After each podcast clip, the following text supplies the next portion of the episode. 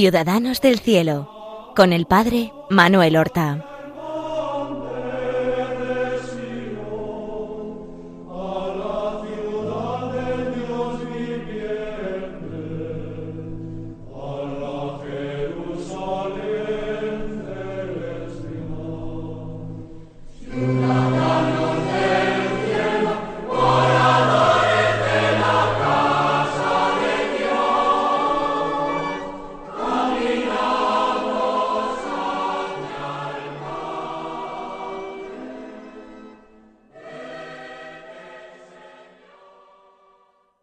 Buenos días, queridos amigos. Damos comienzo a una nueva emisión del programa Ciudadanos del Cielo. Un programa en el cual tratamos de acercarnos a las figuras más extraordinarias que hay en la historia de la Iglesia Católica, las figuras de los santos, nuestros hermanos, los verdaderos ciudadanos del cielo. Y la pasada semana habíamos comenzado a hablar del beato Carlo Acutis. Quizás el santo o beato en este caso, cuya santidad ha sido ya reconocida oficialmente por la Iglesia, que ha nacido más eh, tarde, más cerca a nosotros, porque nació en 1991 y su muerte fue en el año 2006, a la edad de 15 años. Y lo hemos dejado cuando él comienza a realizar sus estudios de primaria con las religiosas marcelinas.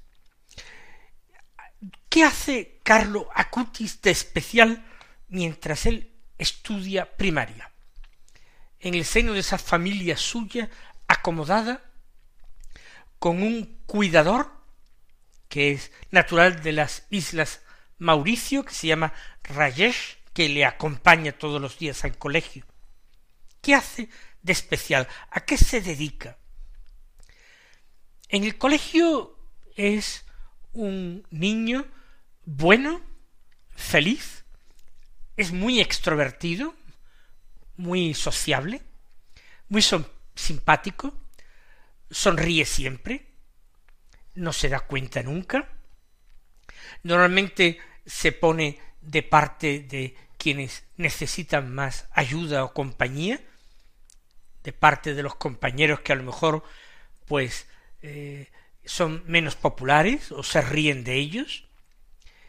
Y mm, Carlos llama la atención de sus profesores porque a uno de sus compañeros que lo ha abandonado su madre, busca hacer amistad con él y lo acompaña y lo apoya durante todos los años de primaria.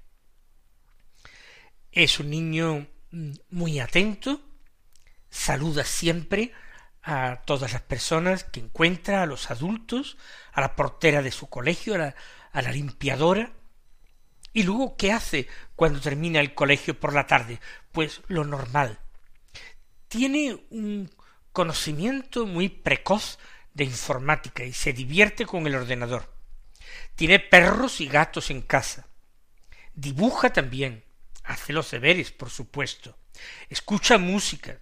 Tiene buen equipo de música y, y discos. Lee también mucho. Libros de cuentos, cómics. También vidas de santos para niños le llaman la atención y toma devoción particularmente a San Francisco de Asís y a Santa Gema Galgani, dos santos italianos. De hecho, de Santa Gema le gusta particularmente que eh, tenía mucha confianza con su ángel de la guarda y, y lo mandaba incluso a echar sus cartas. Y de San Francisco su irrefrenable simpatía, su amor a Jesús, su gusto por cantar y la poesía, pero también él ve películas en la televisión, películas de acción sobre todo, series de televisión, series de animación, ve Pokémon y le gusta. Un niño de su edad, pero un niño particularmente bueno. Ya dije que cuando iba al colegio pasaba por delante de su parroquia y él empieza a entrar a hacer una visita al Señor siempre que la iglesia está abierta. Y empieza a sentirse atraído por la Eucaristía ya en sus edades de primaria. No sólo en participar en la misa los domingos y recibir la comunión, no sólo eso, sino que incluso cuando tiene permiso va algunos días a la cercana parroquia y participa en la misa algún día entre semana. Se va despertando un amor a la Eucaristía que fue uno de los rasgos de su cortísima vida. Él dijo, Jesús es muy original porque se esconde en un pedacito de pan y sólo Dios podía hacer algo tan increíble.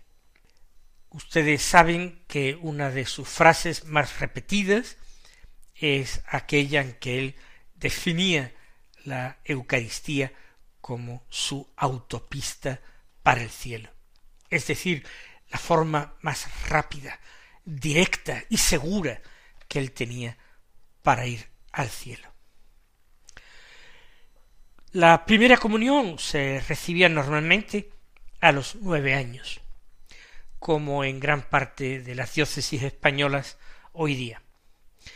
Pero él insistió a sus padres que quería recibir la comunión antes. Su madre se encontraba en un apuro porque el niño desde muy pequeño hacía preguntas de temas religiosos y la madre no sabía responderle porque ella tenía muy poca formación religiosa y muy poca, casi ninguna, práctica religiosa. De tal manera que, viendo su madre la, inteligencia de estas preguntas, consulta a un sacerdote a ver si le ayuda a resolver esas cuestiones y luego se las puede explicar a su hijo. Son tantas veces que acude a él que el mismo sacerdote le recomienda que porque no estudie algo de teología y así adquirir una mayor formación y poder educar a un hijo que tenía tal sensibilidad religiosa. Y efectivamente eh, la recomendación de este sacerdote, eh, don Aldo, Aldo Giuseppe Locatelli, la toma muy en cuenta, la madre de Carlo, y se matricula para estudiar teología y ayudar así. Y como el niño pide la comunión y es mucho más pequeño, logra hablar con el obispo de la diócesis para pedirle una dispensa y que pudiera hacer la comunión antes. El obispo lo remite al vicario parroquial, don Aldo Locatelli, que ya conoce por la madre esas preguntas tan inteligentes de Carlo, y él, eh, don Aldo, habla con Carlo, eh, le sondea, pregunta eh, algunas cuestiones y se asombra de lo bien que responde Carlo y de la comprensión tan exacta que tiene de las verdades cristianas. Con lo cual eh, le dijo al obispo que a su juicio el niño estaba perfectamente preparado. Y el obispo autorizó la primera comunión a los siete años, eso sí, recomendándole a los padres que al tratarse de una cosa excepcional, pues se hiciera la primera comunión en un sitio sin darle demasiada publicidad para evitar las reclamaciones de las familias de otros niños que por distintos motivos querrían también que sus hijos hicieran la comunión antes. A todo esto, la madre de Carlo, que ya ha empezado a estudiar teología, tiene como profesora de teología fundamental a su vicario parroquial, don Aldo, de modo que todos se conocen. Antonia, así se llamaba la madre de Carlo, y su padre era Andrea, Andrés, llevan al niño eh, a un lugar fuera de Milán, a un pueblecito llamado Perego. A las afueras de este pueblo de Perego, que está al norte de Milán, hay un monasterio de religiosas, religiosas eremitas ambrosianas, una congregación propia de Milán. Y es un monasterio en pleno campo, rodeado de unas buenas y bellísimas vistas al valle en que se encuentra. Allí realizó el 16 de junio de 1998, a la edad de siete años, su primera comunión Carlo. Y era un martes. Además, el martes siguiente a la fiesta del Corpus Christi. Cuando se dirigían a pie hasta el monasterio, se cruzaron con un pastor que llevaba un corderito en brazos. Ese detalle del corderito tan presente en la vida de Carlo. A Carlo le hizo muchísima ilusión porque le gustaban mucho los corderos y lo que simbolizaban los corderos. Allí, pues, se conservan pues fotos, como es natural, de la ceremonia y a la salida de la iglesia, junto a una escultura de la Virgen María, se hace una foto de recuerdo Carlo. A partir de ese momento, él pide mantener contacto con aquellas religiosas a sus padres y de vez en cuando va a visitarlas y siempre les pide que recen por él y que Dios les dé a él su ayuda para que sea menos perezoso y poner en práctica los proyectos que Dios tenía para él. Es una amistad y una, una relación que conserva con estas religiosas hasta el final de su vida. Y solamente un año antes de morir, con catorce años, les escribe una carta en que les dice les agradezco mucho sus oraciones, me han ayudado mucho, me ayudaron a concentrarme durante los exámenes escritos, a no tener ansiedad durante los orales, y la nota fue muy buena. De nuevo muchas gracias. Con afecto, Carlo. En tiempo de vacaciones, ¿qué hacía Carlo? Pues iban normalmente a un pueblo de la costa de Salerno al sur de Nápoles, porque su madre era originaria de allí, de la región napolitana. Y allí veraneaba desde que le daban las vacaciones hasta que comenzaba el curso en septiembre, en casa de los abuelos maternos. Eh, estaba en una ladera de la montaña, el pueblo de Palinuro, y mm, desde allí se veía el mar, y con frecuencia bajaban al mar para bañarse. Carlo disfrutaba enormemente de estos veranos y como era un niño muy sociable, pues en el pueblo inmediatamente hacía amistades que las conservaba de un año para otro. Además, en esta región de Nápoles está Pompeya, como saben, un sitio muy turístico, al ser una ciudad romana la que está enterrada allí por la erupción del Vesubio en el año 79. Pues bien, cerca de eh, Pompeya está el, el santuario, la Basílica de Nuestra Señora del Rosario de Pompeya, de muchísima devoción popular en toda Italia. Allí se había casado su bisabuela, allí él también iba con frecuencia cuando su madre mm, pues hacía todos los años alguna visita al santuario. Dado que era un niño tan religiosa, también su madre y su abuela lo llevaron a Luca, donde eh, vivió Santa Gema Galgani, ya que él era muy devoto de Santa Gema. Visitaron el santuario donde se conservan sus restos y después a la casa donde ella vivió enferma después de la muerte de sus padres. También en estas excursiones veraniegas piadosas visitaron en alguna ocasión a San Giovanni Rotondo para orar en la tumba de San Pío de Pietrelcina, de la que él fue también, del que él fue también muy devoto, y de, de San Giovanni Rotondo al santuario del Arcángel San Miguel en el monte Gárgano. y por supuesto en alguna ocasión Roma, para visitar no sólo los museos, sino las grandes basílicas, iglesias, y Carlo tenía tal connaturalidad con la realidad sobrenatural que él disfrutaba con todas estas visitas. Y además, estando en Roma, en el Vaticano, fue a través de una amiga de su madre que trabajaba en una librería allí, pues eh, lograron entrar en los jardines vaticanos que nos enseña a los turistas y que es el lugar pues donde el Papa solía pasear. El Papa que más conoció eh, Carlos fue eh, San Juan Pablo II, que murió en el año 2005.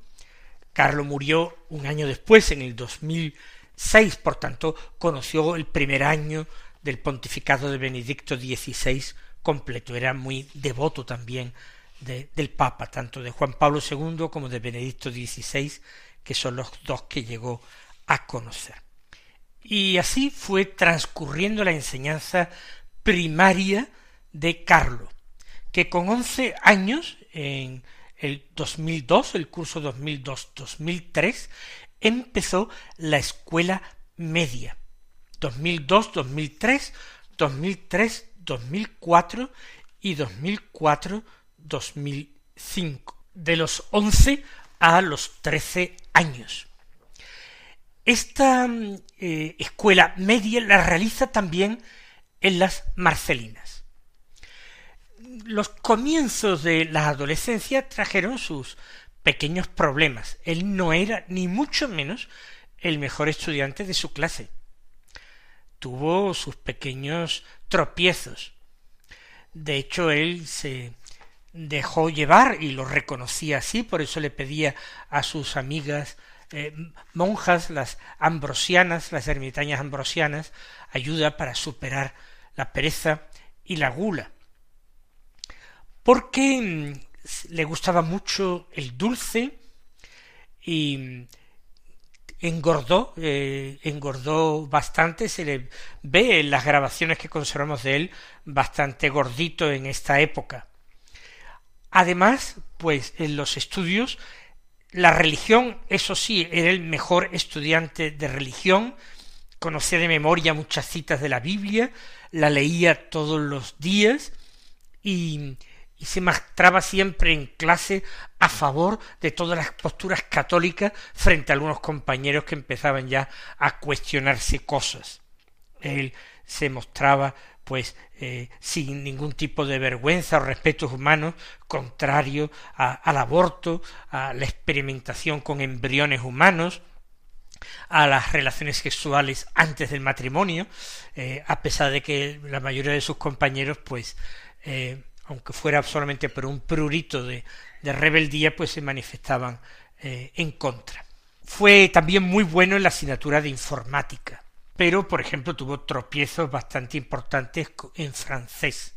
No le gustaba eh, la lengua francesa, a veces eh, se burlaba imitando el acento francés, llegaba con frecuencia tarde a la clase de francés y se disculpaba con la profesora con poca convicción y a veces eh, adoptando un tono de broma, eh, lo cual merecía a veces pues ser regañado. Eso sí, cuando se ponía serio otra vez y dominaba esas ganas pues de hacer un poquito el payaso, pues se pensaba eh, para sí si esa broma no habría sido pues molesta para alguien o si se había pasado con su profesora de francés y eh, se sentía mal por ello y hacía buenos propósitos de tomarse todo más en serio. Él seguía siendo muy buen compañero.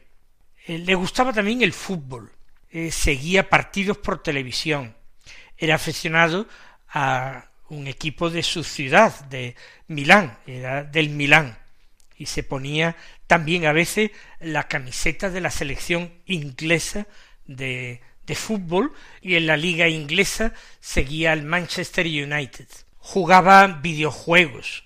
Tuvo desde una Nintendo, una Xbox, una PlayStation y jugaba muchos videojuegos, pero procuraba siempre no engancharse a ellos y se daba cuenta de cómo a veces si se descontrolaba ocupaba demasiado tiempo. Solo jugaba y eso se disciplinaba a sí mismo sábado y domingo y como máximo una hora cada eh, día de esos dos días del fin de semana. Y si venían sus primos o algunos amigos a casa, pues se permitía media hora más. De hecho, le impresionaban mucho las noticias que oía por televisión de adolescentes enganchados, adictos verdaderamente a los videojuegos, y procuraba no caer en lo mismo, porque era muy responsable. Nos parece muy normal la vida. A algunas personas le parece demasiado normal. No olvidemos un chico de doce, trece, catorce años en el siglo XXI. Pero la fe de Carlos era contagiosa. Y siempre, como digo, buscaba dar testimonio de su fe. Y el mismo eh, cuidador que siguió teniendo hasta, hasta su muerte, Rajesh, que él era de religión hindú, eh, nacionalidad de las Islas Mauricio, pues llegó desde el total desconocimiento del cristianismo a interesarse por todas las explicaciones que muy apasionadamente le daba Carlos. Y Carlos era, se ve, muy buen catequista y hablaba con pasión y convicción.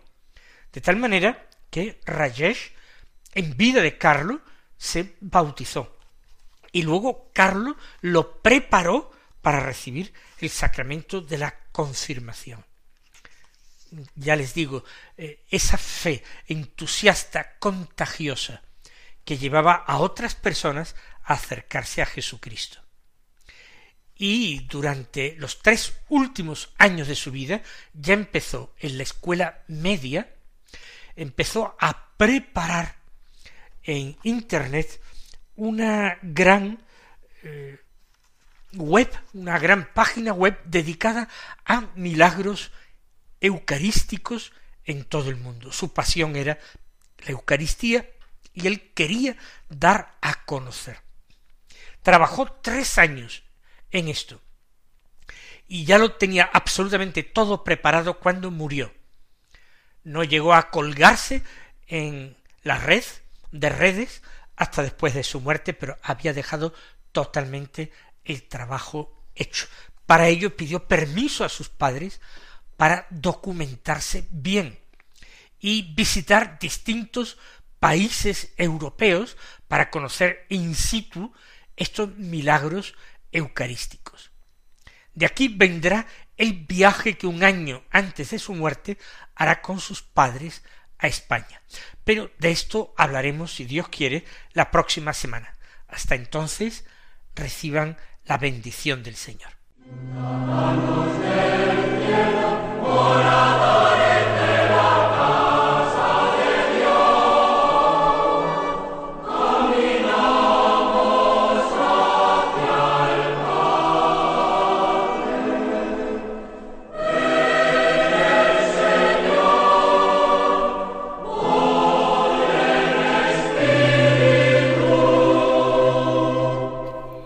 Han escuchado en Radio María Ciudadanos del Cielo con el Padre Manuel Horta.